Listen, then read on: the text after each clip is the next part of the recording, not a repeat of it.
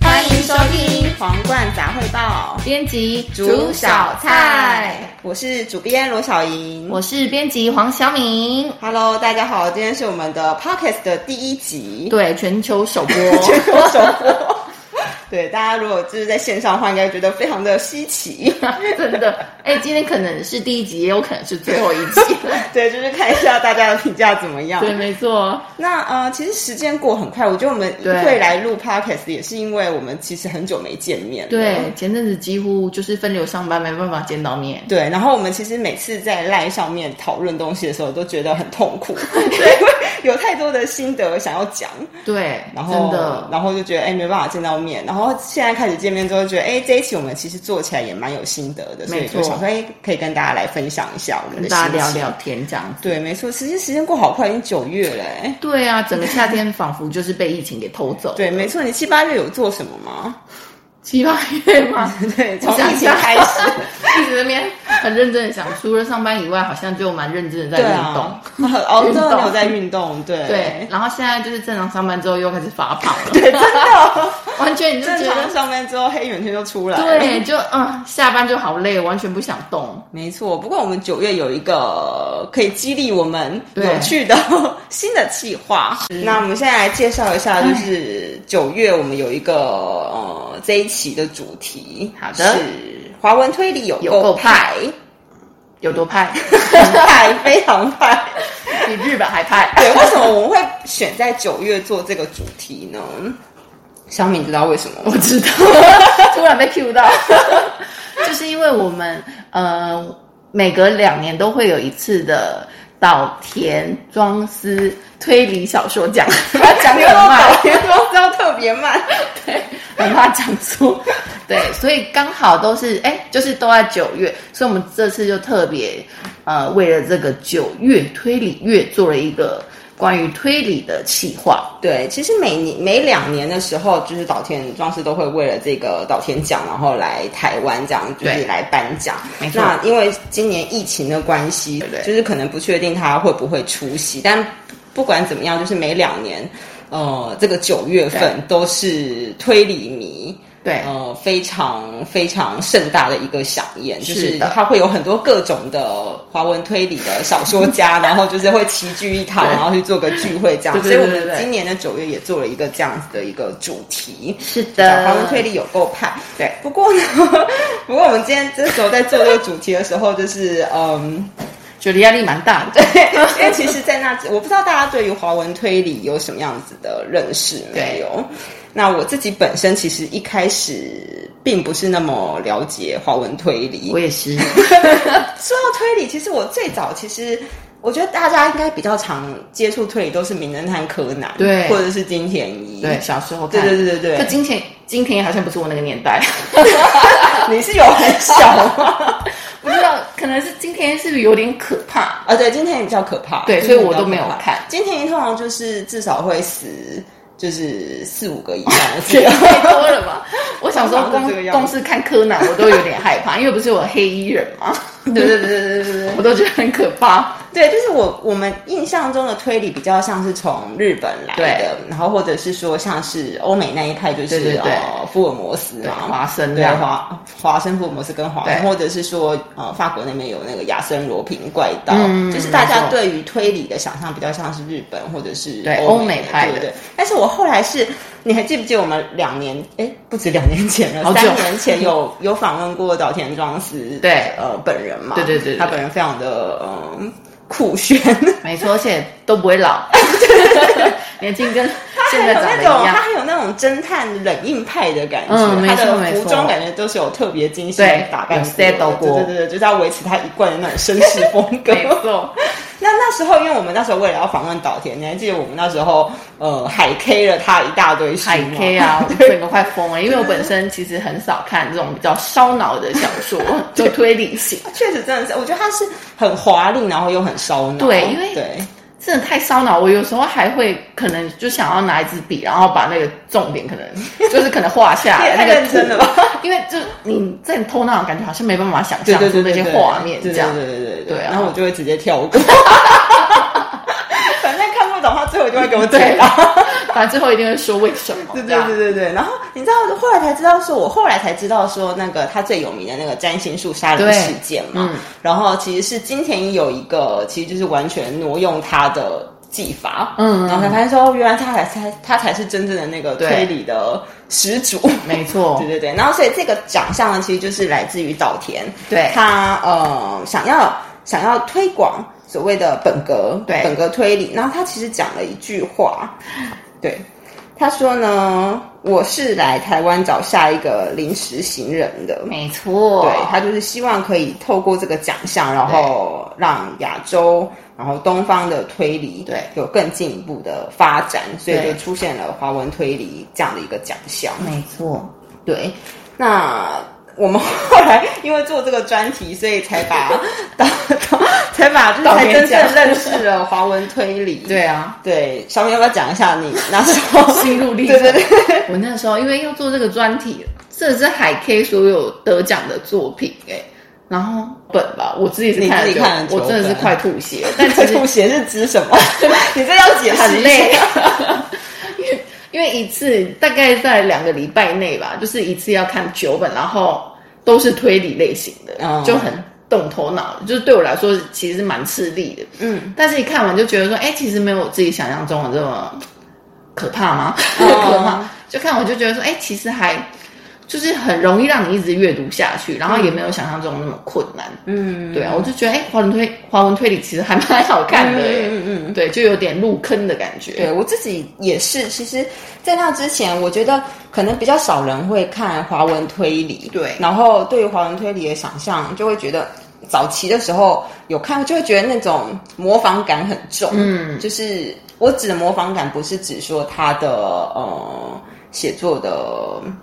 那种技巧或什么，对而是技巧我觉得他他们会有有些会很刻意的想要写的很像是日文小说的那有种点感觉 SOP 的感觉吗？呃，是是吗他写作那个风格，哦读起来感觉很像是对翻译文学，嗯所以就会觉得读起来有点卡卡的。对，那这一次我读起来，我就会觉得说，哎，那个文字很流畅。对，然后因为可能。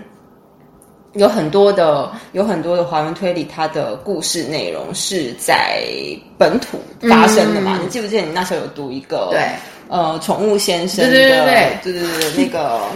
虚拟街头街头漂流记对，，它其实是把背景设在西门嗯对，西町门嘛，町，对，所以其你实。读的时候是蛮有感的。对对对对对对对对，所以像其实我觉得这样读起来就会觉得，哎，跟自己的生活当中、嗯或者是那个场景，你可以对想象，对你就不会觉得说，哎，好像是有一些因为早期有一些人在写作的时候，你就会觉得他们刻意想要去淡化那个背景，嗯譬如说对他就是什么 X 症啊、对对对对 Y 对对症啊，对那你就觉得哦，知道我是一个什么地对方，你没办法去想象。就跟他没有共鸣，也没有什么太大连接对性。对对对对，你就觉得这好像是一个很虚空的对场景。架空的，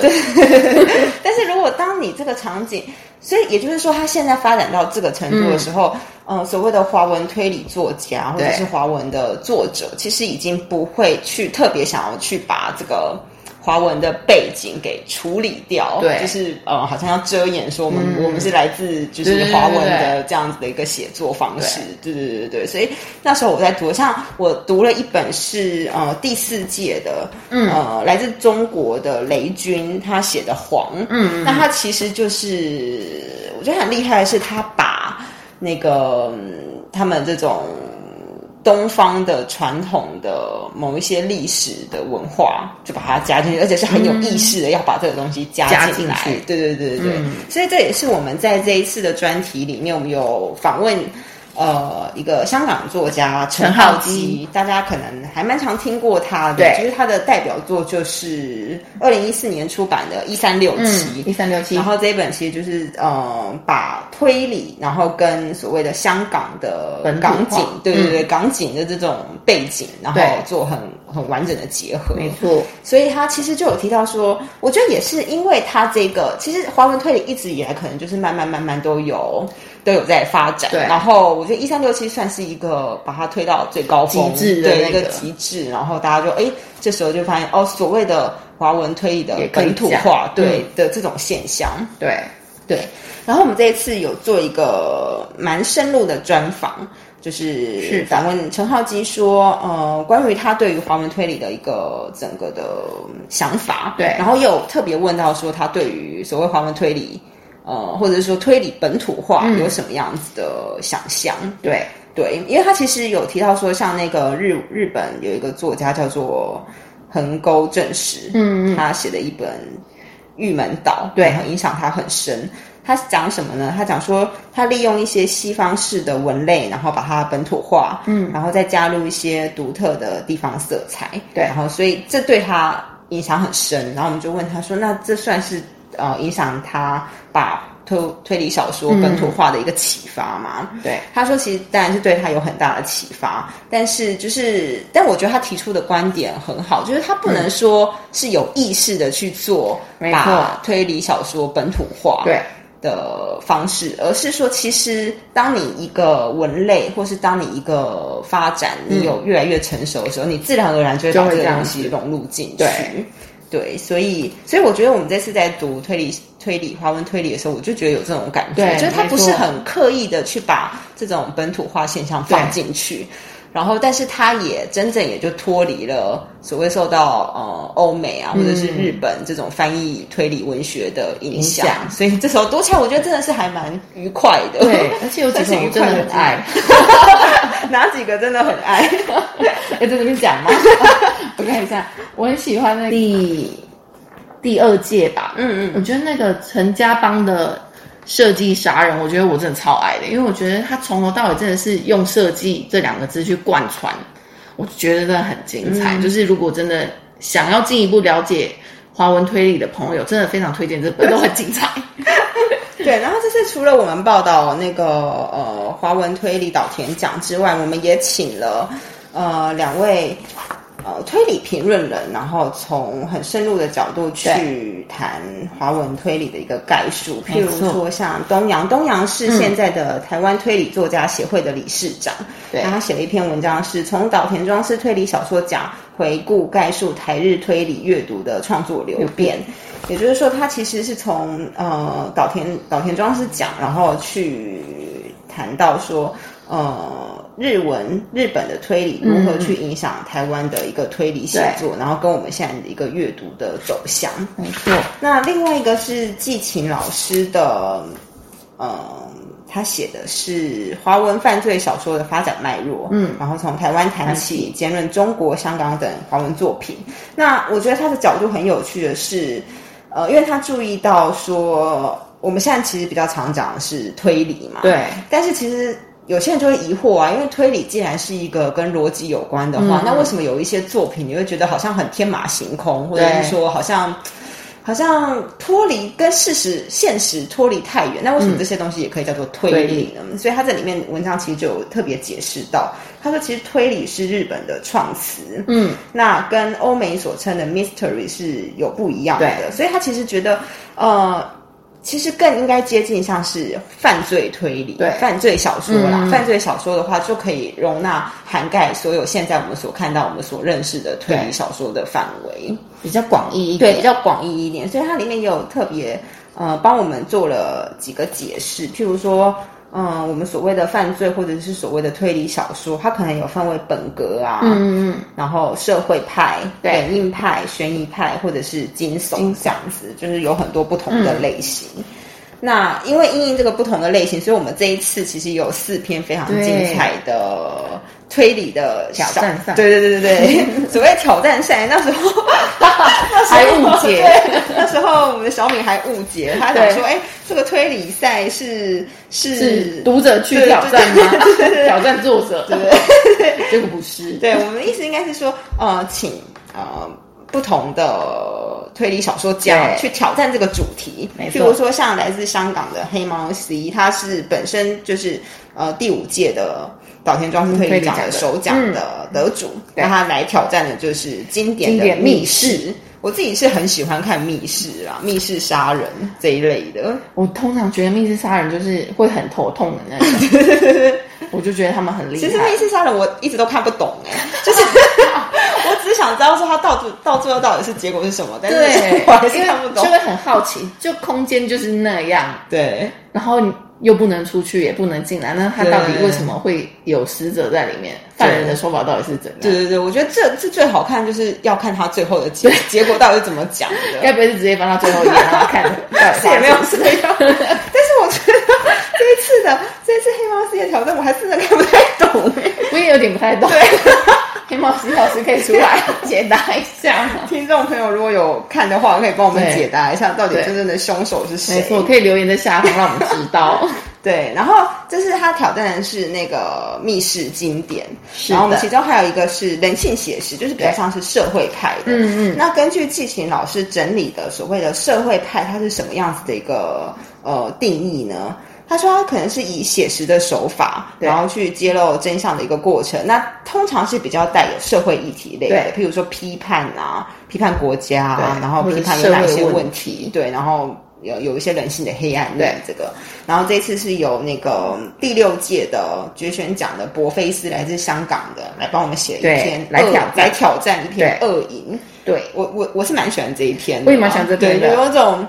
整个阅读起来有一种很肃杀，然后有一种很压抑、对封闭的对，感觉。然后看我会有点毛骨悚然，对就是觉得你怎么这样？对，而且会觉得这这事情真的也不是不可能发对，生，我现在起鸡皮疙瘩了， 就觉得这个可能是我们身边对，就会发生的事对情。对对对对，而且他其实是很厉害的，是他把前面的一些好像埋了很多推理的线，嗯你会觉得呃到处谁，因为譬如说它里面就讲说四周呃布满了眼线，那到底谁是对对告密对者？你会觉得哎，你看到每个人好像都有可能对，都都是那种有可对能是有可能是犯罪的那一个对人，没就是错读起来还蛮过瘾的。对，我觉得对，好看。然后第三篇呢是呃科幻推理，对，那是来自台湾的薛西斯，薛西斯老师之前最近也出了一本新书，嗯嗯嗯然后他在这一次我们杂志里面写的这一这个短篇对叫做《安东尼奥的左脚》，左脚，其实我也看不太 懂，但是就是很厉害，就你看完就是哇，怎么就是你觉得很惊喜，但你就是有点就不是太了对解。你，你会觉得说好像好像他给了你一些线索了，对对对然后但是最后的这个这个结局。这个米角，对这个米角，你会不太知道说是我想的那样子吗？还是我们自己太 笨对，？还是我误会了什么？对，就你觉得你就是这样看下来，你就在脑里开始推理，可推到最后我就迷失了。 对对对对对对， 他讲哎的是一个两个机器人的相遇对，然后其中一个机器人他每天早上醒来就发现自己的左脚不见对安了，东尼奥，对，那到底他的左脚是为什么不见的？然后，对，然后跟他接触的这一个呃，另外一个机器人，对，另外一个机器人，帕布罗，对，帕布罗到底跟他是什么关系？对感觉是一个很日常的对话，对然后很生活化的感觉，对然后但是但是又隐隐然的有一种很奇妙的感觉帕布罗一定对有什么秘有一密，定有鬼， 对有什么问题的感没错觉，对。那这一篇也是很有趣，然后最后一篇是我自己的心头好，我也是，最后一篇是 是幽默推理。嗯那我自己当时我们邀请的是台湾的胡杰老师，然后他是第三届的岛田庄司推理奖的首奖。那其实我那时候在想，幽默推理的时候到底要怎么写啊？对啊我自己在很难邀的时候想象都很心虚，想说 这会不会给别人很大的难题？因为通常推理都会有点严肃，对，或是对嗯，就你总是没办法跟幽默联想在一起。对，就是。呃，应该说，如果说你当你要幽默的时候，可能你那个因为推理毕竟还是要推理嘛，对还是要有对一个逻辑性。那对当你要幽默的时候，你就会觉得这个推理的角是不是就会变得好像不重要？嗯你就会觉得好像呃，幽默会大于对，推理。那个比重可对能比会重不太一样对。对对对对。但是这一篇胡杰老师写的《通通不准动》，我觉得很有趣是，嗯，呃，它这两个比重是平行并进的，对就是你一边笑，然后你一那边你又一边又在推理对，对对，你一边又又觉得说，哎，这个推理也没错，对他就会循着这个脚步，然后一一步一步前进，然后最后最后你还是觉得很好笑，但是你又觉得说，哎，也很有道理，嗯因为我每次在校稿，我真的都会忍不住笑出来， 然后在那真的很个在稿子旁边写哈，超好笑，然后我们就一直写 满擦滴这对样。对对，一直啊对，擦这擦个真的很好看。我觉得就是呃，他真的是把幽默的这个推理方式对发展到极致，但你又不会觉得不合理。对，而且通常这种就是会怕不好笑，或是对对硬要搞笑，可对是对这篇不会，就是很 自然的搞笑，让你就很融入在其中它的是感觉。搞笑于无形之间。对，然后你真的会就是噗嗤喷笑出来，就是有些瞬间。没错，没错，没错，但你又不会觉得不合理，感觉好像在对硬凹的感对觉。，因为有些就很怕是硬要把剧情兜在一起对或什么对很硬，可是对不会，这个真的很推荐对大对对家，。这一这一篇，所以我们这一篇是放在我们这个咋这这个特辑的最后一个，就是可以对让大家呃前面看完之后，然后这个轻松松的一总下结。 对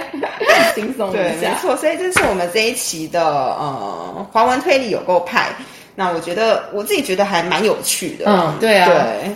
就是嗯，在在九月这个推理季的时候呈现给大家。是的，也让自己也重新认识华文推理的感 觉。那我们今天的节目就到这边结束。那如是果的今天第一集的编辑煮小菜还合您的胃口的话，记得要订阅我们哦。还有按赞皇冠杂志的粉丝专业，还有追踪我们 IG，那我们下次见喽，拜拜